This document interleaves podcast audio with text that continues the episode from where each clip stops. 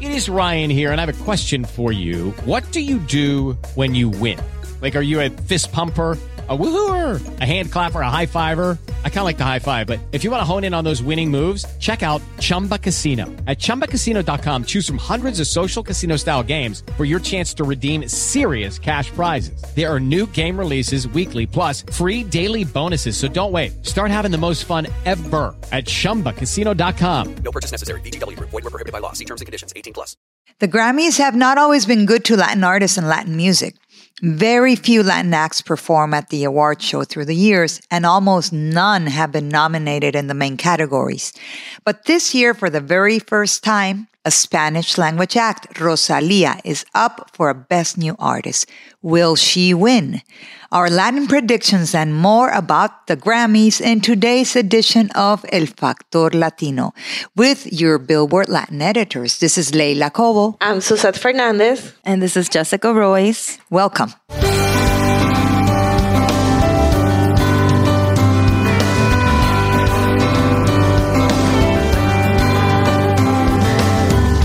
Okay, so Rosalia is up for Best New Artist. Is she going to win? What do you guys think?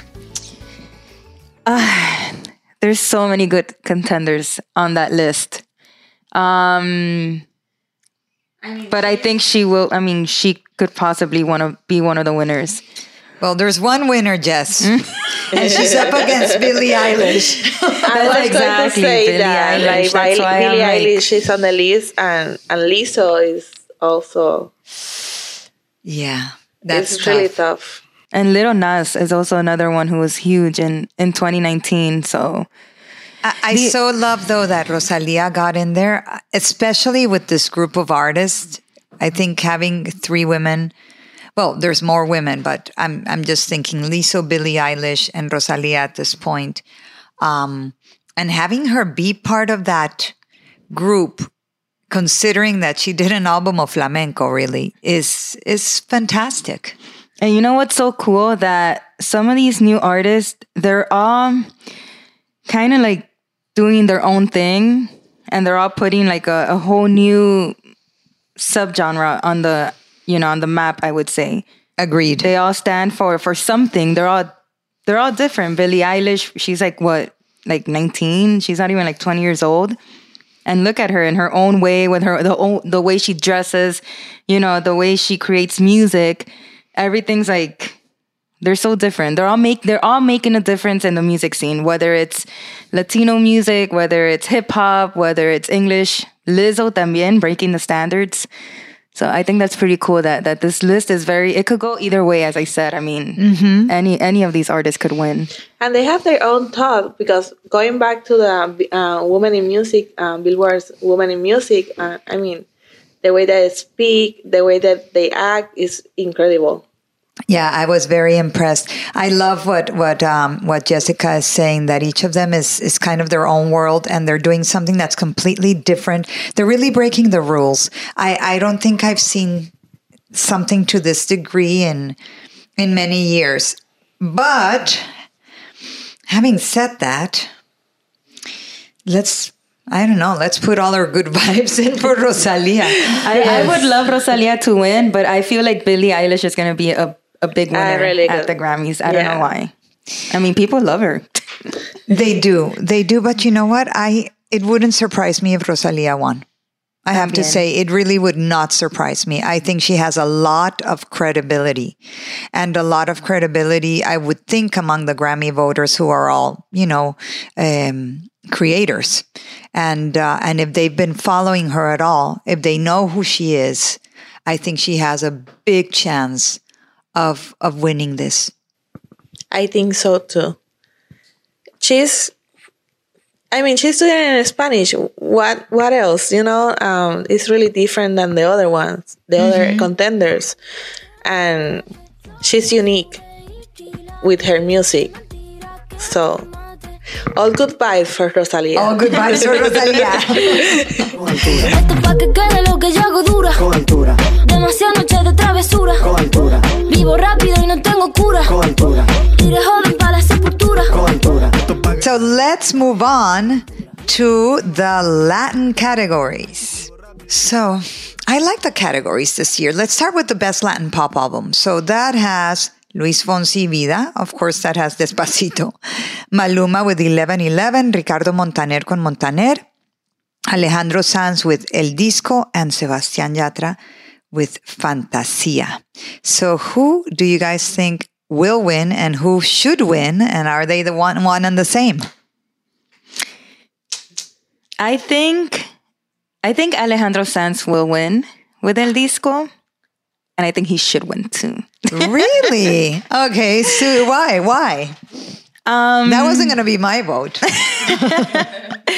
I mean, these are all great albums. they are. Um, pero I just feel like Alejandro Sanz kind of covers what pop music is for me. You know, like in terms of lyrics, and it's his comeback. He had a great comeback year last year. Mm-hmm. So I wouldn't be surprised if this one takes the title. I mean, he did win big at the Latin Grammys last year with this production. So That's true. True. and then he has, you know, Mi Persona Favorita with Camila Cabello, which was a huge hit. oh, you love that song. Jess. You know, so maybe El Disco. And then Maluma, Maluma's 1111 is good too because it has urban, but then it also shows how versatile he is as an artist because we do have some like pop, you know, tracks in there, some ballads that shows other sides of Maluma. So, but Alejandro Sanz, I feel. what do you think, Sus? I think who will win? I will say Luis Fonsi with Vida. It, it's a really good album. It's like really, really pop album. I, I have to agree with Suzette. I think Luis Fonsi will win just because he has that Despacito cachet and that song is in that album. Yes, I agree with that. And I think who should win? I will give it to Sebastián Yatra Fantasia. Like it's the first time that he does like a full pop ar- album, and you know it. Have you heard the the album, Jessica? It's all it's all ballads. yeah, It's, really not pretty. one urban song. I it's love really it. beautiful. Yeah. I think Yatra, I think all the albums here are good. I was really impressed when I when I sat down and heard them. But you know which album I thought was really surprised me was Ricardo Montaner. Yes. because I thought he was going to have, you know, kind of your old fashioned, well, I wouldn't call it old fashioned, your classic Ricardo Montaner album with the strings. And he didn't do that. Like he he does that, but he also brought in such a contemporary sound. Yeah, he even have like um, a song with Farruko. He does. And it doesn't sound contrived. It sounds very organic. I was very impressed by how he was able to revamp his sound. Some of these songs were produced by Tiny. Yes. So it brings that that freshness into his music without him having to kind of like you know step away from who Ricardo Montaner is. True, and and uh, I didn't know Tiny had produced the album. When I started listening to it, I thought, "Who did these songs?" and I went and then I looked at the credits and I thought, "Aha!" I mean, it's not just Tiny; he has several producers, but yeah, Tiny is one of them. I think it's a very smart, it's very smart and when creative I what they interviewed did. him, like he was looking for that sound. Mm-hmm. He wanted to be innovative, but not losing his essence. Mm-hmm. So I think he did pretty much good job with the album. He did, and and what you're saying, I want to be innovative and not lose my essence. This is something that everybody wants to do, and it's is very much easier said than done. And uh, and I think he did a really good job. I don't think he's going to win though, even though he did a great job. I think, like Sus, that Luis Fonsi is going to win.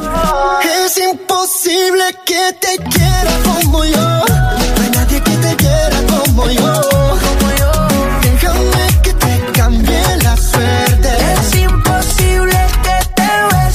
Then the next one is our favorite category Best Latin Rock, Urban, or Alternative Album. Three genres in one.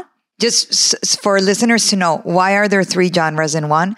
Because there was a time when there were very few urban albums submitted to the Grammys and very few alternative albums submitted to the Grammys and very few Latin rock albums. So they had to bring it all together. Hopefully that's not going to be the case forever, but that's where it stands now, which is why there's such a bizarre group of nominees, which are Bad Bunny with Por Siempre, Balvin and Bunny with Oasis, Flor de Toloache, Indestructible, Ile with Almadura, and Rosalía with El Mal Querer. Very competitive category. Mm-hmm. I, I have to admit something. I cannot stop listening Por Siempre de Bad Bunny. Really? Really. What's like your every favorite time that? I go in the car, I have to listen to that album all the way. really. Well, you know, it's a great album. He's he's a guy that has really been surprising. No, he started lo- looking like he would be a gimmick, and he is not a gimmick. So I think he will win, but there's Rosalia Again. again. and there's Oasis with J Balvin, which is another good album. Very. It's really well done. Mm-hmm. So I don't know. I feel like Indestructible should have been in the best regional Mexican album because it is primarily mariachis. I totally agree with you. But I think that's so not well categorized here. yeah, but um I feel like Rosalia will win this one, although I would love to see J Balvin and Bad Bunny's Oasis take it. I think Rosalia is going to win this. Mm, I think that by virtue of being so um, critically acclaimed, the vote is going to swing her way rather than going to someone that people may perceive as more of a reggaeton or trap act like Balvin or Bad Bunny. Not because their albums are lesser or more, but because I think Rosalia is perceived as more quote unquote artistic. I could be wrong, but I think Rosalia is going to win And the cool thing is that this album has a little bit of everything rock, urban, and alternative. That is exactly. But we can agree, like Suzette said, that Por Siempre and Oasis are really excellent urban albums. they are. It gives me like hope about the genre, no? It's, Yeah, it really is going in a different direction. Yeah, and at least in the case of Oasis, um, you can feel or you can hear like who is Balvin, who is Bad Bunny. Like they are so different, and they came along in a really good way for music. So I think you know it should win. ¿Qué pretendes tú llamándome hasta ahora? Esa actitud la conozco ya. Sabes qué hacer muy bien para envolverme, pero esta vez es muy tarde ya. How about regional Mexican album? Which you're right. I think Flor de Tejano. Toloache. I I agree. Flor de Toloache should have been there, even though they have a little alt going on there. But still, yeah, but it's like mariachi out. mariachi alt. It should be there. Yeah, it should. Um, Yes, this is your your favorite genre. I don't know. I did review the Intocable Percepción album, which I did like. But I would really like to see Joss Favela take this one. I agree. I With would like to see Caminando. Joss Favela taking home his Grammy. Why? I, f- I feel this would this would because we know Joss Favela from like being more like the behind the scenes guy, you know, writing songs for like you know El Recodo and bands like that and groups and regional Mexican acts, but we don't know him that well as a you know like last year he started breaking coming out as an artist. You know, that's when he released Caminando and everything. So I think it would be a really nice recognition of all his hard work that he's put out throughout the years. It would be nice also to have a new name. No, Joss hasn't won before, has he? no. No, Is this his first and Grammy I think it's nomination? his first. Yes, hmm. and I don't, I don't recall, and I don't know if I'm, I'm wrong or right, but I don't recall him being nominated at the Latin Grammys. Let me see. He could have been, but he's a great songwriter and he's young. I think it'd be a nice tip of the hat to Yeah. new talent. I do love Intocable. I think they are fantastic. I think their their level of musicianship is in- incredible. They're they're so tight together. The music is excellent. Um, so Intocable could win, and they've won this before. Mm, I think it it if anyone is going to take it away from Joss, it's going to be Intocable. In other words, I would be very surprised if anyone else wins, although this category does surprise from time to time.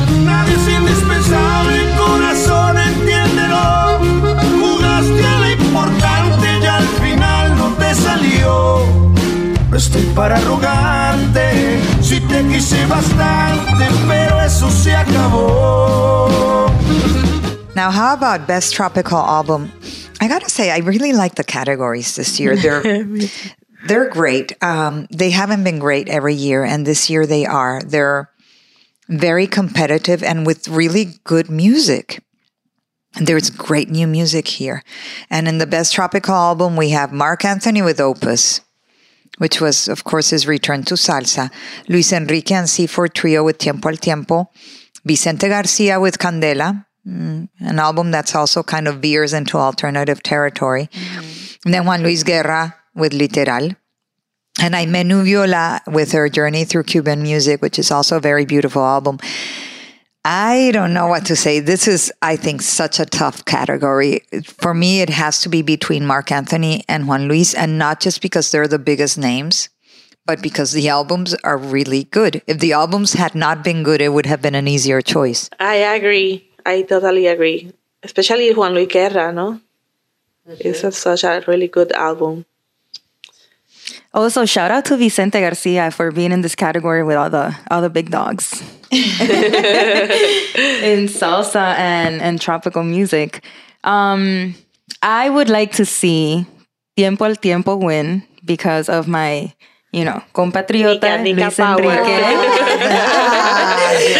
you know, we're, we're very proud of him in Nicaragua. Um, actually, this this album did win Best The Latin Folk Album at the Latin Grammys. It did. What do you think, Suzette? I mean, it is, he is up against Marc Anthony, but Juan Luis is kind of a Grammy darling, no? Yeah, I um, yeah, Juan Luis. I think Juan Luis will win this category for sure. Este, pero yeah, Marc Anthony is right there. so uh, it's between Marc Anthony and, and Juan Luis Guerra for sure. This this award. I love the Marc Anthony album, I have to say. Um, I listened to it not really with with uh, with you know with a very open mind, not having like I wasn't predisposed to like it or not like it, and uh, and I was surprised at at how well executed those arrangements were. They were very complex, and uh, I thought it was really very very well done. Um, so Marc could definitely win, and it is Marc. so it, it it just you know his voice is so amazing, and there's several hit songs here. So I, I think Opus may have had more success on radio, but Juan Luis has all that kind of the weight of the years too. Not that he's much older, but he is older and he's he he has been such a trailblazer. And this album, Literal, is it's very adventuresome. Um, like all Juan Luis albums, he goes into very traditional stuff and then he goes into really kind of very crazy, unexpected stuff. So I think if people are really listening to tropical music, they'll probably go for Juan Luis. Plus, we have in our website um, an article about Juan Luis album. We do. Um, so our listen, listeners can go and visit our website, billboard.com slash Latin. So uh, you can see all the coverage for um, Grammys this year. Yeah, and we have a pick. We we picked uh, Juan Luis's um, our top five tracks from that album. Yes. Todo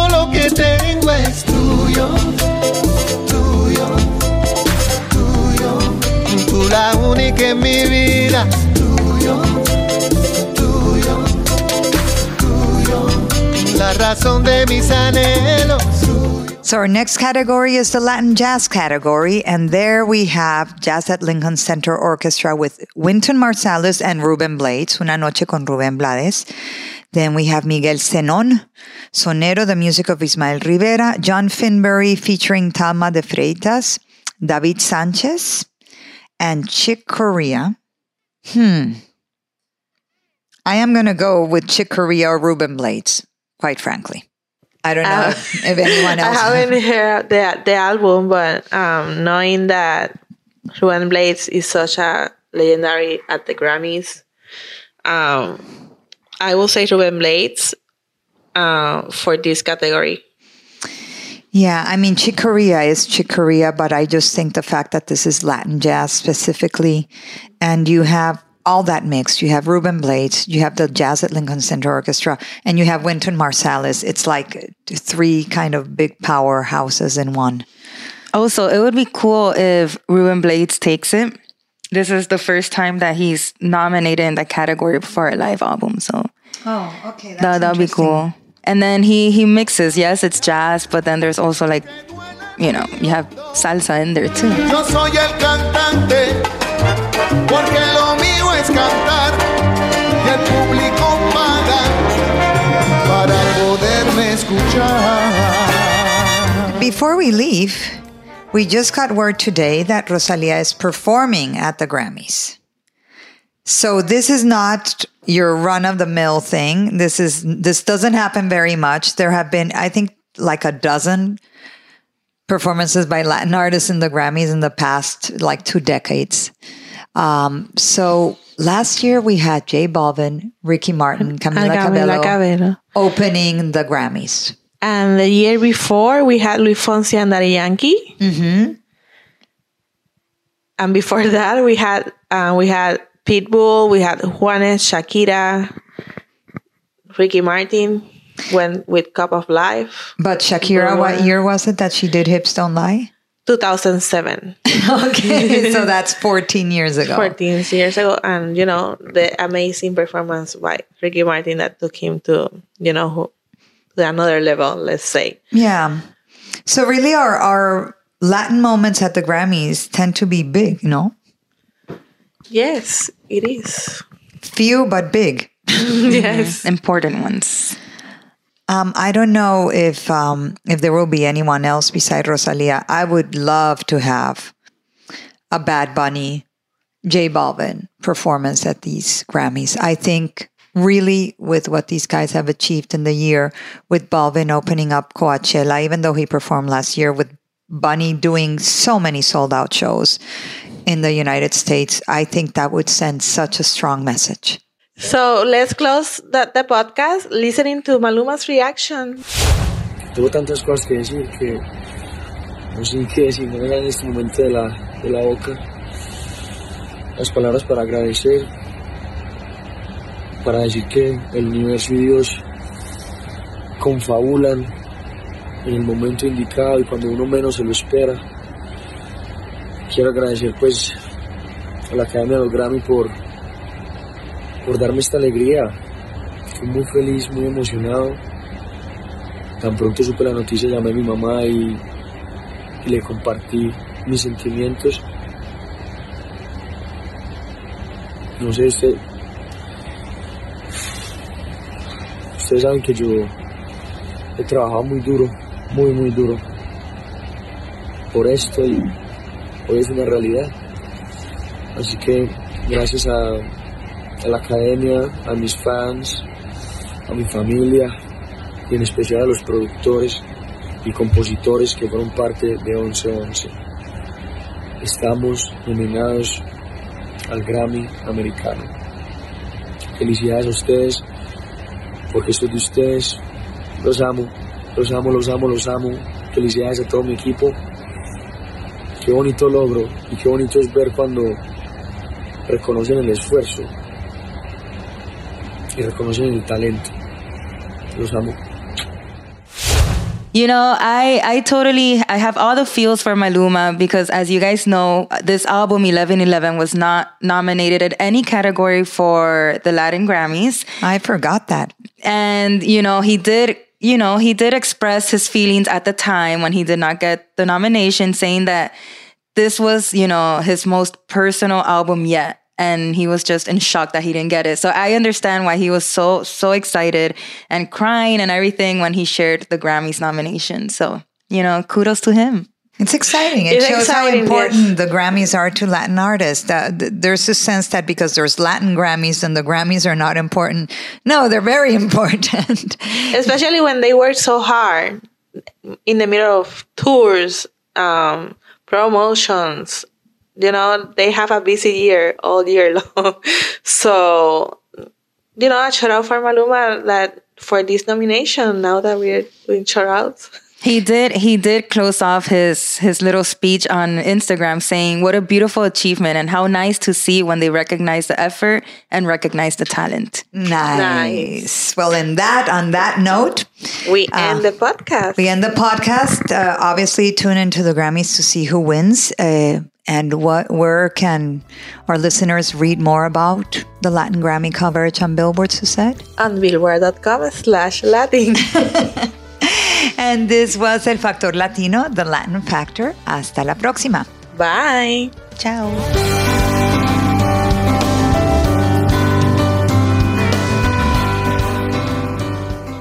Step into the world of power, loyalty, and luck. I'm gonna make him an offer he can't refuse. With family, cannolis, and spins mean everything. now, you wanna get mixed up in the family business. Introducing The Godfather at ChumbaCasino.com. Test your luck in the shadowy world of The Godfather slot. Someday, I will call upon you to do a service for me. Play The Godfather now at ChumbaCasino.com. Welcome to the family. No purchase necessary. VGW Group. Void where prohibited by law. 18 plus. Terms and conditions apply.